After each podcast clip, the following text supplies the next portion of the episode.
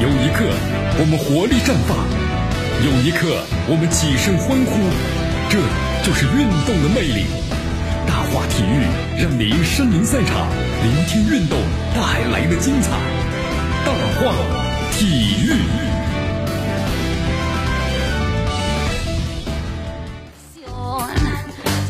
好，这里是大奥体育，我是江南，继续锁定 FM 九十六点七，去关注我们的节目啊。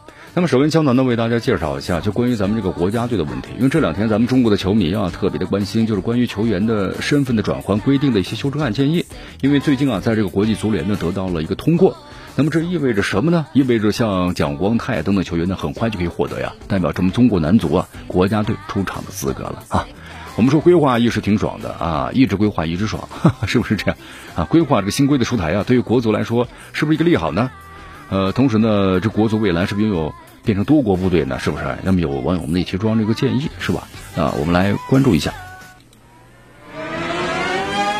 呃，江南仔细看了一下啊，按照本次这个大会的这议程啊，第十项是对国际足联的专门成立的技术工作小组提出的球员身份转换规定的修正案，经这个投票表决。啊，结果呢？这个二百一十一个会员的协会当中啊，有效票是一百九十四票，一百九十三票呢赞成，只有一票呢反对。啊，咱们把它通俗的称为叫做规划新规的修正案吧，其实就是放宽了啊，放宽了就是球员的改变国籍，成为了一支国家队的那么效力的这么一个门槛儿。啊，其实外界认为啊，规划新规对中国队是有利的，但是也有人提出疑问呢，这次修正案的提出是不是和中国足协有很大的关系呢？其实呢，根据了解的话，国际足联呢是经过三年的准备，然后呢，终于现在把这个修正案呢放在全体代表大会上进行这个讨论和表决了啊。那么这确实是一个很好的时机吧？呃，也就是说啊，江苏这个苏宁的外援特西拉已经具备了规划的资格了。呃，这样的话一算的话，之前蒋光太、侯永永还有蒋涛涛，是不是啊？肖涛涛啊？那么这几名华裔球员的话呢，呃，因为种种原因，之前的话呢是很难代表中国队呢出场，但现在障碍。全部扫除了，那么只要中国足协呢可以提出申请，这球员可以直接代表国家队啊，就中国国家队有这个出场的资格了。同时呢，无血缘规划球员的范围啊也在大大的扩大了。好，新规对中国足球是个利好吗？确实是个利好，但是我们说了规划规划，啊，它其实不能够在某些时刻还是提高中国足球的这个整体的水平，可能在某一个时候呢战斗力会下降一些。啊，但这么说，对于咱们中国足球来说呀，还是要任重而道远的，啊还是要青训啊。青训做好了以后，咱们中国足球才能够有良好的基础，才能够呢从质的问题上发生这个变化。好，同时呢，我们说历经两个比赛日的争夺呀，呃，咱们的二零二零的足协杯首轮呢战罢了，实际是中超球队啊筛选出了八支呢晋级了啊，八支球队将于十月二十六号参加这个第二轮的比赛，那么和中甲联赛的前八名的球队对阵，那么胜者的话会进入呢下一轮八强的比赛。你看，我们说之所以在十一月底来打这个足协杯的第二轮，是因为中超包括呢中甲联赛要要先进行啊，中超第二轮确定是十月十六号和十一月十二号呢展开，那么中甲第一阶段呢要到。十月的十四号、十五号才结束，随后的话呢，还有角逐出啊，这六加二，就是呢，争冠组六队加上保级组两队，那么共八支球队啊，和中超八强进行这个足协杯的第二轮的比赛。好，介绍一下啊，咱们中超八支晋级的球队呢，分别是广州恒大、江苏苏宁、山东鲁能、广州富力、天津泰达、武汉卓尔、北京国安，还有上海的上港。好，那么接下来呢，我们再来关注一下呢，就是刚刚打了两天的咱们这个足协杯，那么这个情况到底是怎么样哈？我们来一起来了解一下。好，足协杯当中呢，国安队是二比一战胜了黄海晋级了，那么上港呢三比二战胜了当代晋级，泰达呢是二比零战胜永昌呢啊首胜，那么点球大战，你看这周二跟华夏打的还是很激烈的啊，五比四。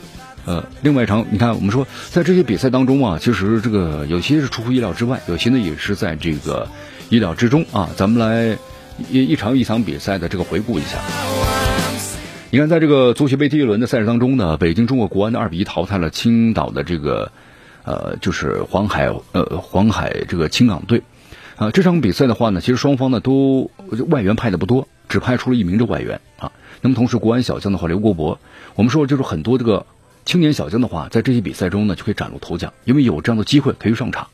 但是我们在这个比赛之中啊，呃，也出现了一些流血的场面，但是不是打架，是这个抬脚过高而造成的啊。结果造成的这个外援呃阿卜杜呃阿卜杜拉呢面部的受伤啊。当时这个江涛啊抬脚过高了啊，也领到了这个黄牌。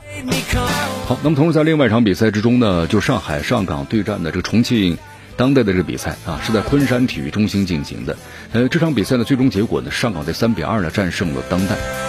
应该说比赛打的还是非常的精彩吧，但是我们说换人换的确实是比较的多啊。呃，那么现在最终别结果呢，上海上港队战胜重庆当代之后啊，挺进了下一轮。好，另外一场比赛的话呢，泰达是二比零战胜了这永昌。我们说是赛季的首胜啊，泰达真是不容易啊，是不是？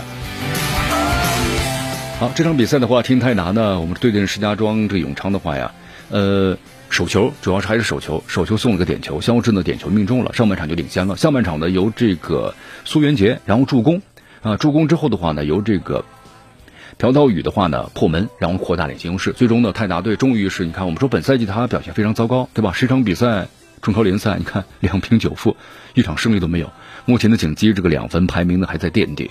那么石家庄永昌的话呢，近五轮这个联赛啊是三胜两平，状态呢还是不俗的，积十七分，名列是第三位了啊。最近六次交锋的话呢，泰达是一胜三平两负，处于劣势。你看这次的话呢，他们派出的没有外援，都是全这个华的这个班底啊。呃，那么在比赛之中呢，包括石家庄永昌派出了二十二四名的话，二十三岁球员。那么泰达也派出两名这个二十三岁球员首发，所以这个比赛的话打起来有点平淡，看着啊没有太像样的一些进攻啊什么什么什么的啊。但是呢，泰达队终于在这个比赛之中啊上半场和下半场各进一球，然后呢战胜了石家庄永昌，同时也获得了什么呢？本赛季的首胜啊，真的难呐！终于我们说了开胡了，是吧？好，另外一场比赛的话呢，这卓尔和华夏幸福，你看五比一点球大战呐，挺有意思啊。好，这场比赛的话呢，应该说是互相有攻有守吧，打的还是啊。呃，在我们说了中超联赛之中呢，这两队呢是喜忧各参半。你看这个武汉卓尔的话，一比二呢，当时惜败给苏州领头羊的这个上海上港。那么河北华夏幸福呢，上演了奇迹，最后时刻呀连入两球，而且呢就是跟这个实力同样不俗的北京国安打平了。那么武汉卓尔目前是以一分的这个优势啊，占领了苏州这赛区的第四位。河北华夏幸福呢和重庆力帆呢是紧随这个啊其后。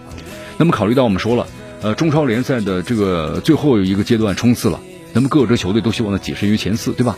提提早一点，然后呢实现这个保级的目标。所以这两支在本场比赛中啊，呃，都是大面积轮换了，就去把主力球员都好好休息一下。在中超本赛季两队的首回合交锋当中，河北华夏幸福呀三比一是力克武汉的卓尔。所以这场比赛啊，双方动作有点大啊，脾气有点有点有也有有点有点火暴躁是吧？那么最终呢是点球大战。然后呢，卓尔是五比四战胜了华夏，确实很残酷呀。我们输了是吧？三分钟的伤停补时啊，然后呢，最终双方呢上下半场打成一比一了啊。最后呢，这个呃点球大战，点球大战第一轮呢，河北华夏幸福的这个保利尼奥呢首个主罚点球，但是他竟然呢被扑出去了。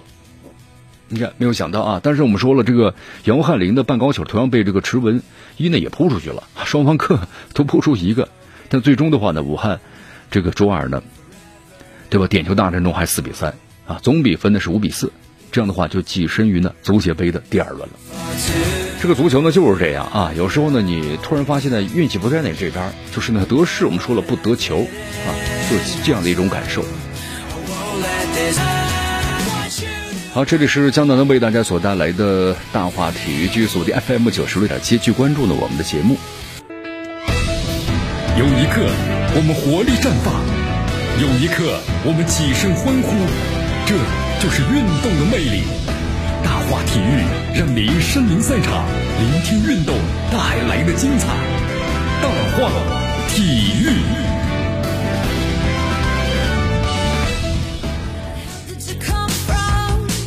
好，这里是江南能为大家所带来的大话体育，继续锁定 FM 九十六点七，去关注我们的节目。